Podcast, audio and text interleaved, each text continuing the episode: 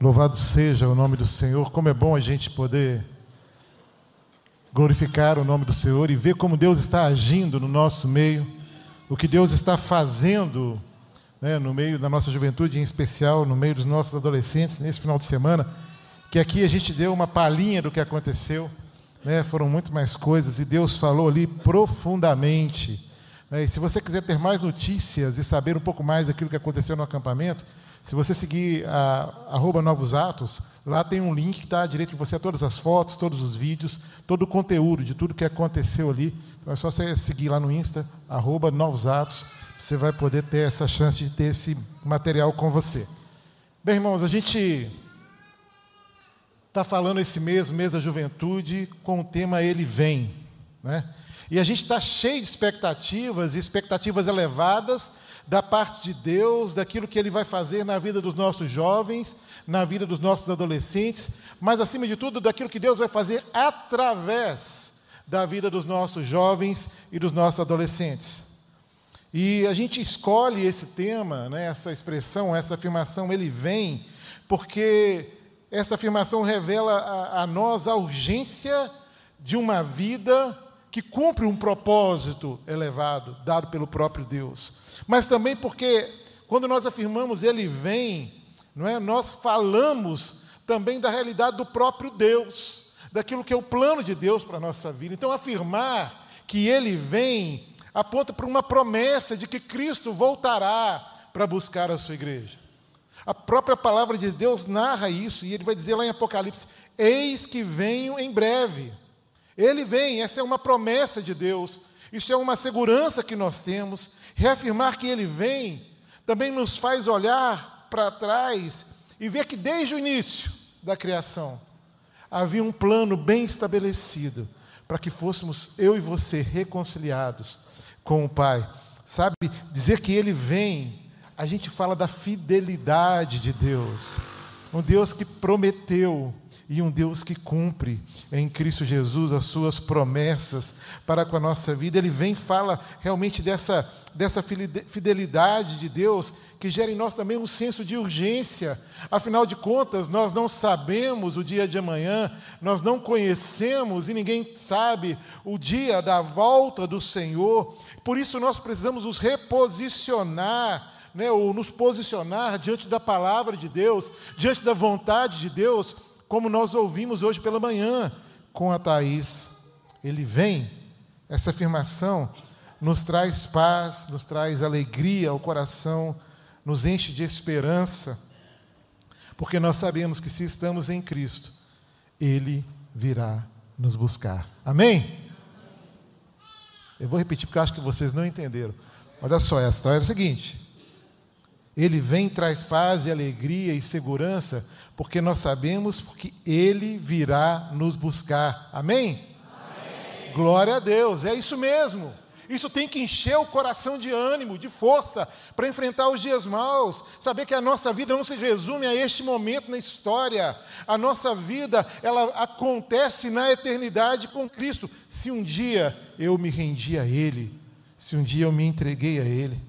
E no texto que nós vamos ler, é, narra a história de um homem que talvez aos olhos dos homens, né, a um, um olhar humano, fosse alguém considerado um sábio, alguém que tinha respostas às contingências pré-avaliadas, ou seja, um bom estrategista, alguém que planejava aí com sabedoria os seus dias, mas aos olhos de Deus, esse cara foi tolo, foi um louco ao se preocupar com o que era deste tempo e, e desconsiderar aquilo que é eterno.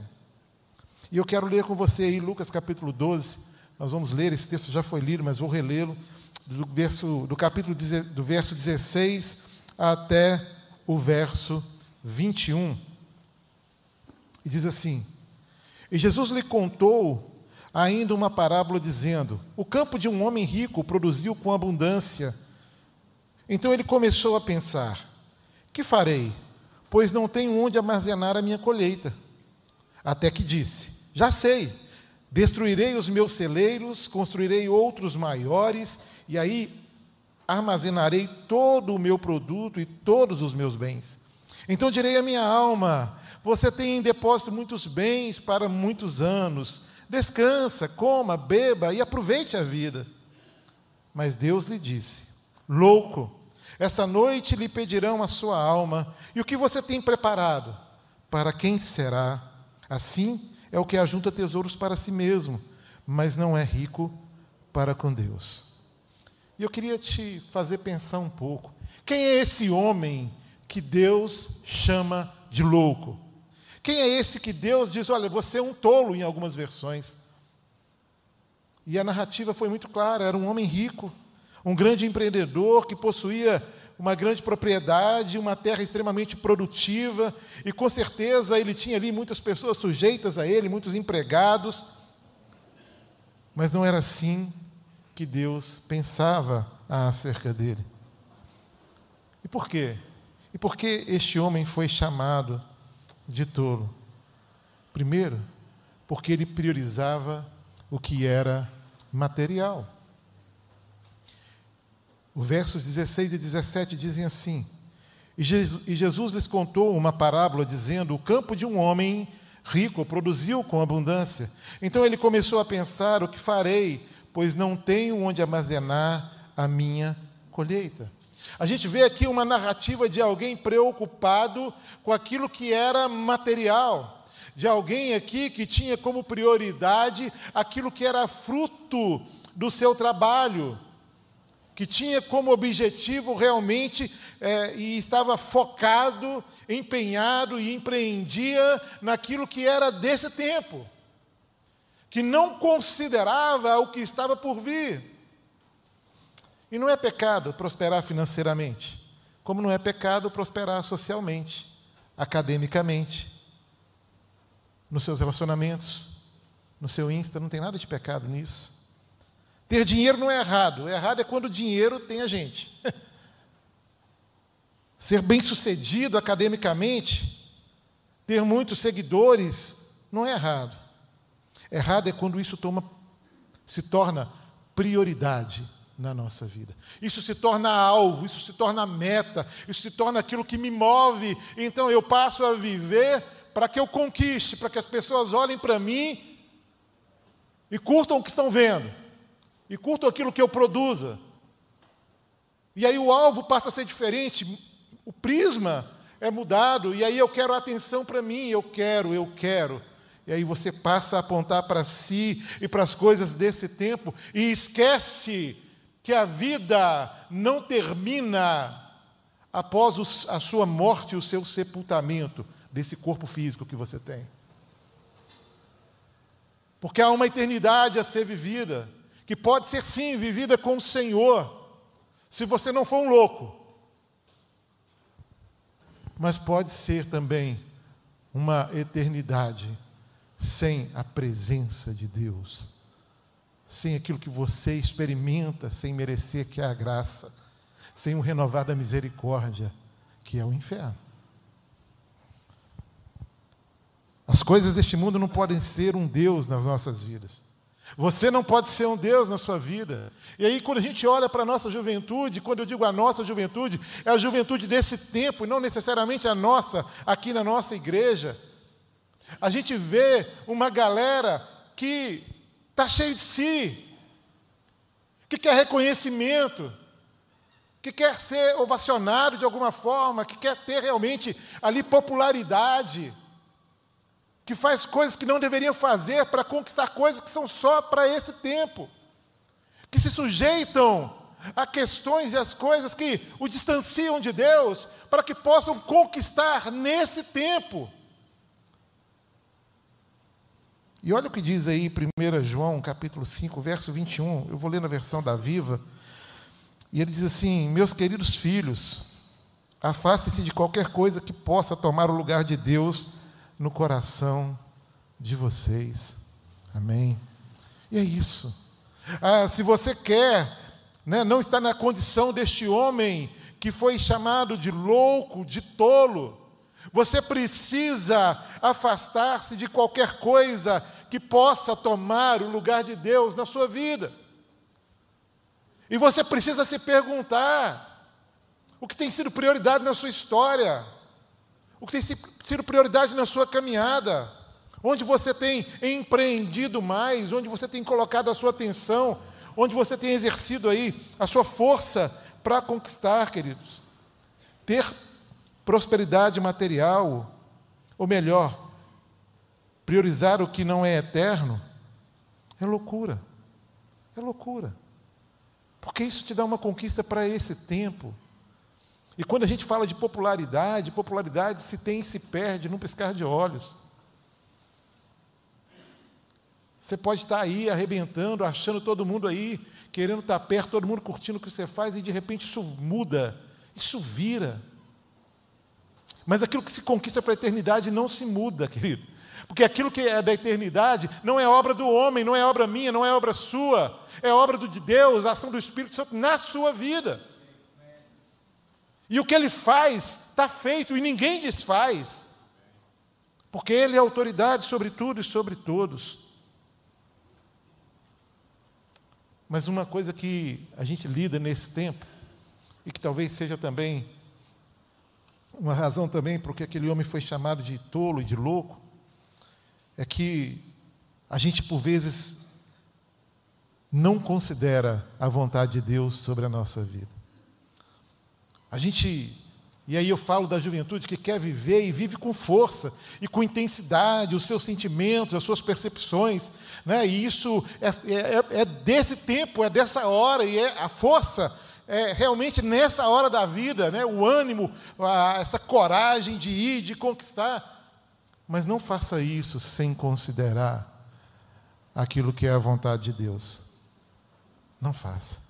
Sabe, não sonhe só os seus sonhos e considere vai ser desse jeito, porque uma hora você vai entender que sonhos só acontecem ou são vividos com excelência quando realmente eu busco viver aquilo que é do Senhor, quando eu deixo de planejar considerando só a minha vontade e eu passo a sonhar e a considerar e planejar a minha vida, considerando a soberania de Deus sobre a minha história, a vontade dele sobre a minha história.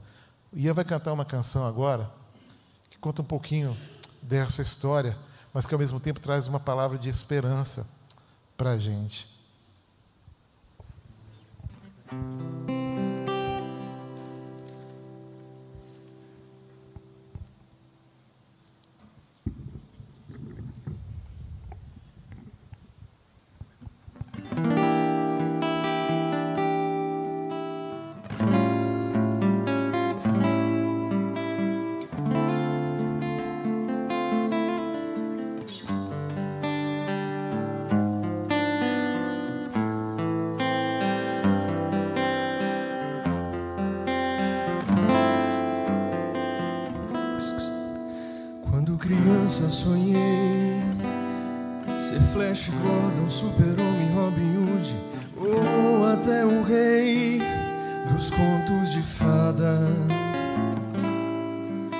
Que ser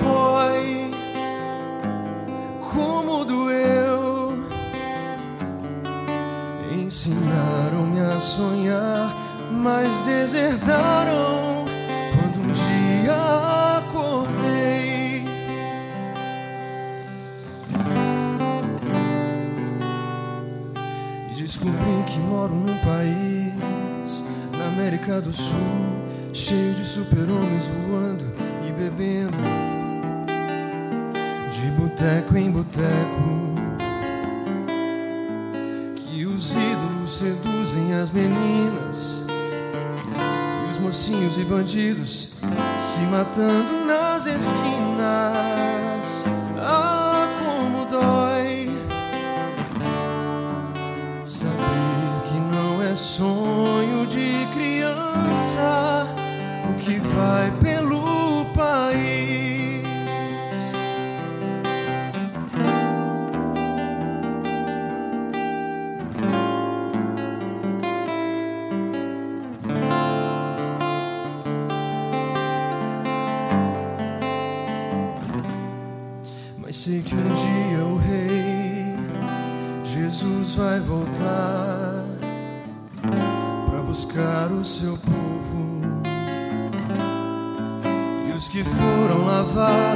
seu sangue vão com ele nas nuvens se encontrar. Como sou feliz saber que não é sonho e nem loucura o que a Bíblia diz.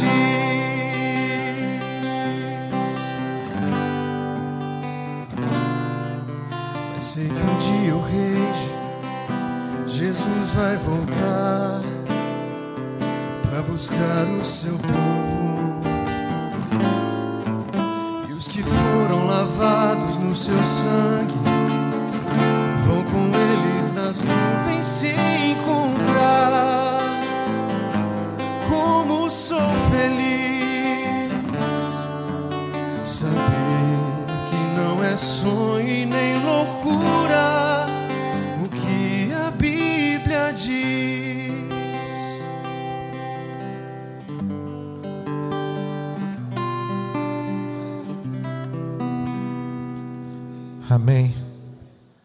Essa é a consciência, sabe? E aí a gente vê uma juventude cercada de ideologias e de filosofias e de pensamentos que buscam gerar uma atitude de independência, uma atitude de, de uma autossuficiência que é tão enganosa, que é tão nociva. E tantas pessoas no ambiente, nos ambientes universitários que são questionados na sua fé, onde a Bíblia é questionada. E aí então a gente passa a ter os nossos sonhos sem considerar os sonhos de Deus, e a gente planeja sem considerar a vontade de Deus, porque a gente acaba influenciado por uma mentira. Mas eu quero reafirmar o que essa canção diz: não é loucura o que a Bíblia diz. Não é loucura a verdade do Senhor, muito pelo contrário, ela é libertadora.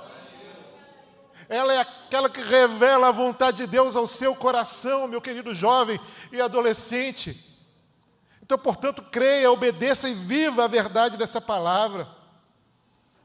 Não faça planos desconsiderando o Senhor, porque essa foi uma das razões por que este homem foi chamado de louco. Lá no verso 18 de Lucas 12. Até que disse: Já sei, destruirei os meus celeiros, construirei outros maiores, e aí armazenarei todo o meu produto e todos os meus bens.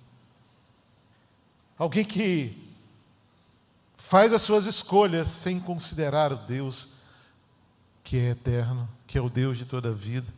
Lá no capítulo 4 de Tiago, do verso 13 ao verso 16, diz assim: Eu quero ler esse texto, ele, é, ele vai elucidar isso que nós estamos falando aqui, e ele diz o seguinte: Escutem agora, vocês que dizem, hoje ou amanhã iremos para a cidade tal, e lá passaremos um ano e faremos negócios e teremos lucros.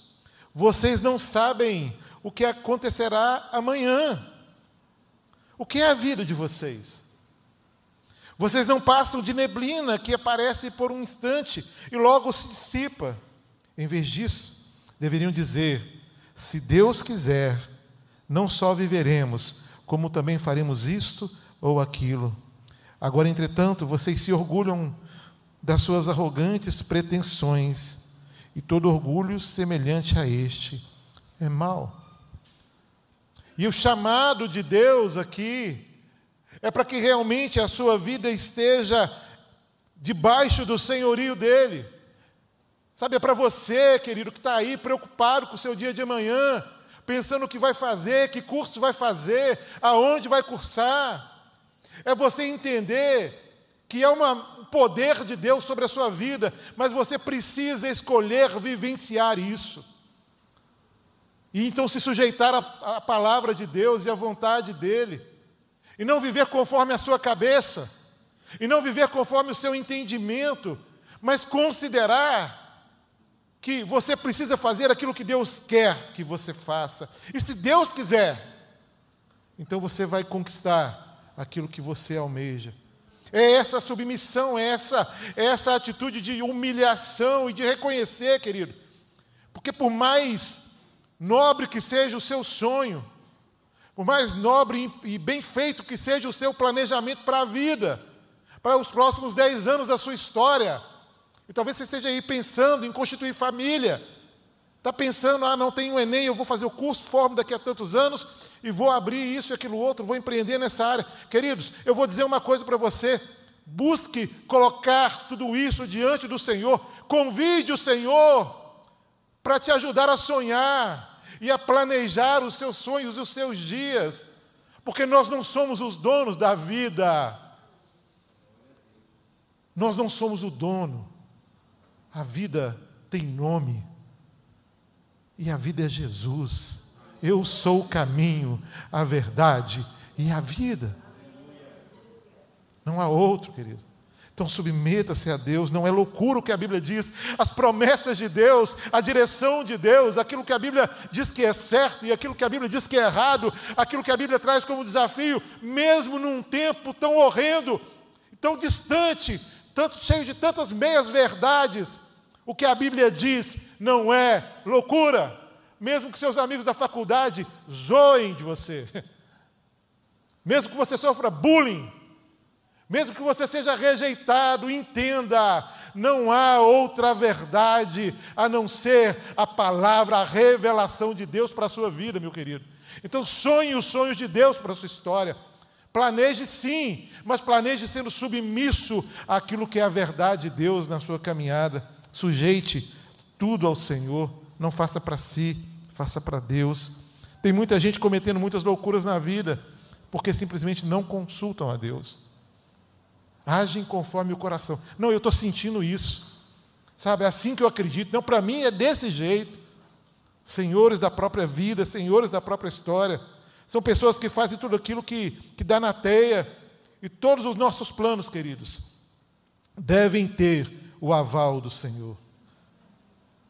E você precisa fazer isso, buscar a Deus em oração, buscar na palavra a orientação para os seus dias. Fazer planos sem consultar a Deus é uma grande loucura. Irmãos, nós tivemos lá no retiro um momento muito especial. Aliás, todos os momentos foram especiais, mas no, no, no domingo pela manhã nós tivemos uma ministração falando sobre o filho pródigo. Né? E no final dessa ministração, nós falamos dessas questões que são os desejos do coração do adolescente, do jovem e dos sonhos, daquilo que eles têm como que anseiam, né? Aqueles que anseiam por algo. E aí a gente deixou cada um escrever o seu sonho, cada um escrever ali aquilo que era o desejo do coração. E a gente trabalhou exatamente essa ideia de que é preciso estar sujeito. O meu sonho tem que estar sujeito a Cristo. Né? E cada um daqueles adolescentes pôde pegar o seu sonho. Gente tinha uma fitinha dupla face atrás do papelzinho e eles tiveram um momento de ir até os pés de uma cruz que estava lá, eles colocavam, e ali eles oravam de forma pessoal, cada um colocando o seu sonho, o seu plano. E você que é pai, e eu estou dizendo por isso, só por isso eu estou citando isso. Você que é pai, precisa interceder junto com seu filho, para que ele sonhe os sonhos de Deus e para que é, a vida e os planos e os propósitos dele são propósitos, sejam propósitos alinhados com os propósitos do Senhor. Sabe? Porque nós estamos diante de uma geração que precisa escolher viver a vida que Deus tem para elas.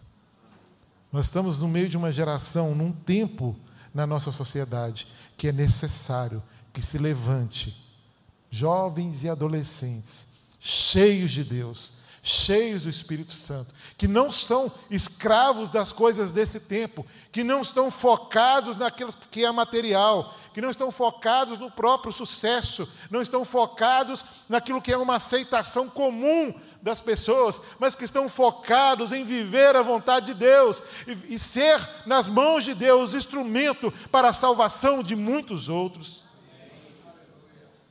Está na hora da gente entender que o Espírito Santo que você recebeu é um espírito que te encoraja, que te dá ousadia e que te dá intrepidez para viver a vontade de Deus, entendendo que essa vontade não é loucura, mas louco é aquele que quer viver conforme o próprio coração. Esse homem foi chamado de louco, porque a sua segurança e a sua confiança não estavam em Deus, mas estavam naquilo que ele tinha, nas suas conquistas. Verso 19: Então direi à minha alma: Você tem em depósito muitos bens para muitos anos, descansa, descanse, coma, beba e aproveite a vida. Meu querido, esse homem foi chamado de louco porque ele confiava mais em si mesmo e em suas conquistas do que em Deus. Ele não dependia do Senhor, ele realmente era dono das respostas, alguém autossuficiente, cheio de si, alguém que vivia numa independência, ele confiava mais no seu braço, mais no seu poder, mais no seu poder de, de influenciar, do que em qualquer outra coisa. E aí eu quero dizer para vocês: cuidado com as suas conquistas. Sabe aí a conquista da popularidade, em especial, que o adolescente e o jovem busca tanto, ser aceito a qualquer custo, de ser bem visto por aqueles que não propõem vida, por aqueles que não creem na verdade. Cuidado com a sua, com aquilo que você busca, não confie nessas questões. É mais seguro e sensato se apoiar em Deus do, e nas promessas dele do que naquilo que você pode conquistar nesse tempo. Confiar mais em nossas conquistas do que em Deus é uma loucura total. Confiar mais naquilo que eu sei, que eu posso e que eu conquistei é uma loucura. Porque, como eu disse, tudo aquilo que é material é também temporal. Aqui tudo passa. E o questionamento de Deus para aquele homem nessa parábola é: o que você tem preparado, as suas conquistas, todo o seu empenho durante a sua vida, para quem?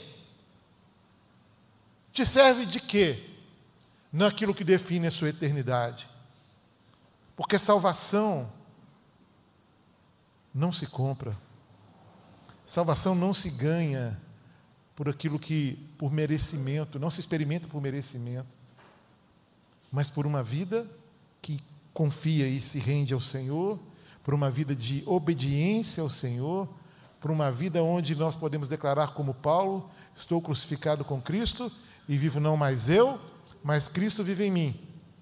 E a vida que vivo no corpo, vivo pela fé no Filho de Deus, que me amou e se entregou por mim. É esse entendimento. Provérbios capítulo 3, verso 5 vai dizer: Confie no Senhor de todo o seu coração e não se apoie no seu próprio entendimento. Por último, queridos, aquele homem foi chamado de tolo, porque apesar do que ele tinha conquistado, o seu destino era o inferno.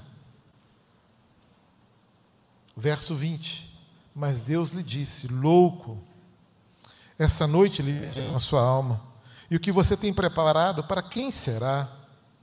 Sabe, não acumulem tesouros, né? o versos 19 e 20 de Mateus 6 vai dizer o seguinte: Não acumulem tesouros sobre a terra, onde as traças e a ferrugem corroem, e onde os ladrões escavam e roubam, mas ajuntem tesouros no céu, onde as traças e a ferrugem não corroem, e onde os ladrões não escavam e nem roubam. Tudo que este homem conquistou não serviu para nada quando se fala de vida eterna.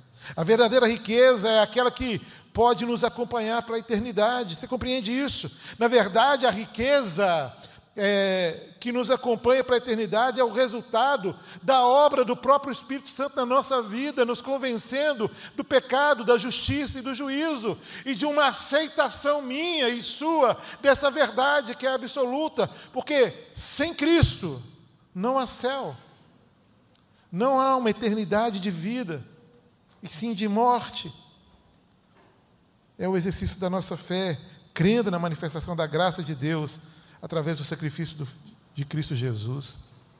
É uma vida que vive com o propósito de glorificar a Deus. Queridos, nós ajuntamos tesouros no céu quando o nosso eu se rende ao grande eu sou. Eu vou repetir. Nós ajuntamos tesouros no céu quando o nosso eu se rende ao grande eu sou. O que você precisa está em Cristo. E esse esforço que a gente vê uma juventude fazer para se sentir bem, para ser aceita, para viver uma felicidade. E eu não estou dizendo que seja errado você ser feliz, né? não é nada disso que eu estou dizendo. Mas esse esforço, ele é vão se ele exclui a pessoa de Cristo. Porque só Cristo vai trazer sentido para a sua vida. Só Cristo vai trazer propósito para a sua vida. Só Cristo vai trazer realização para você. Porque Ele é tudo o que você precisa. Cristo é tudo o que você precisa. Então empenhe a sua vida, não nas coisas desse tempo, mas numa vida rendida, submissa ao Senhor. Viva para Deus, ame a Deus, sirva a Deus, ganhe almas para Cristo. Dê um bom testemunho, entregue o seu coração, se renda a Ele. Quero convidar o Ministério de Louvor, enquanto eles sobem, eu quero só dizer para você uma coisa, eu queria que você prestasse muita atenção no que eu vou dizer agora.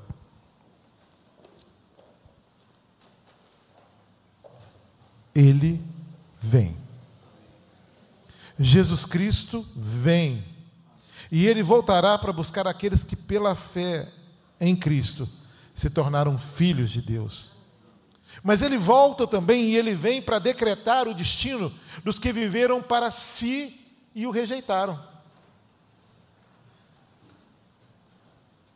Capítulo 12 de Lucas, no verso 40, a gente lê assim: Estejam também vocês preparados, porque o filho do homem virá a hora em que vocês menos esperam. Eu não sei como está o seu coração. Você que é jovem, você que é adolescente, você que é adulto, você que já caminhou bastante na história, na vida, que já contaram, já se contaram muitos anos, eu não sei. Mas eu sei que a gente está inserido numa sociedade que considera o agora.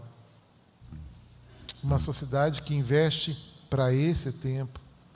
E a gente acaba sendo influenciado por isso. Os meninos nas escolas, os jovens nas faculdades. Nós no convívio com essa sociedade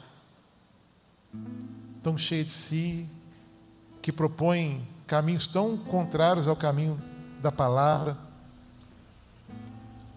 E eu preciso dizer para você, querido, que nessa noite o Senhor te chama para um caminho diferente. Sabe? Ele quer que você viva aquilo que é dele.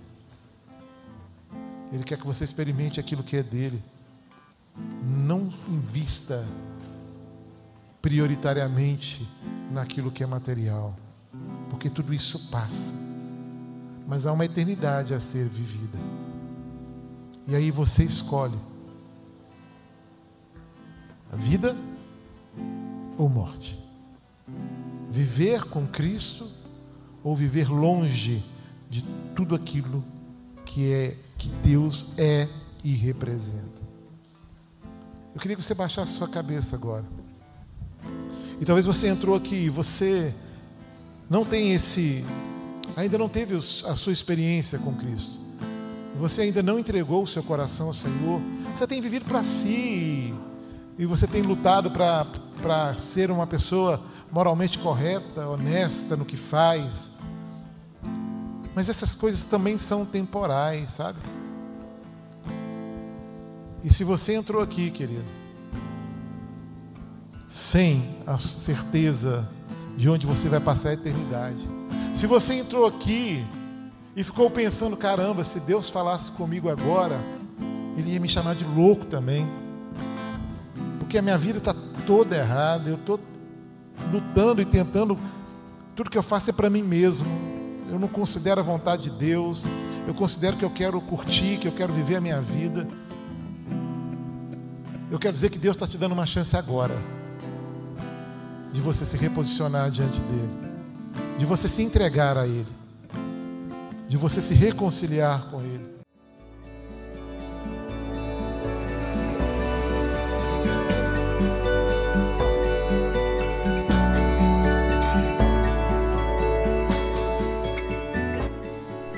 A Igreja Batista do Bom Retiro tem plena convicção de que a palavra de Deus é poder para salvar e transformar vidas. Nosso desejo é que essa mensagem tenha alcançado seu coração. Para saber mais sobre quem somos e em quem acreditamos, acesse ibbrpatinga.com.br.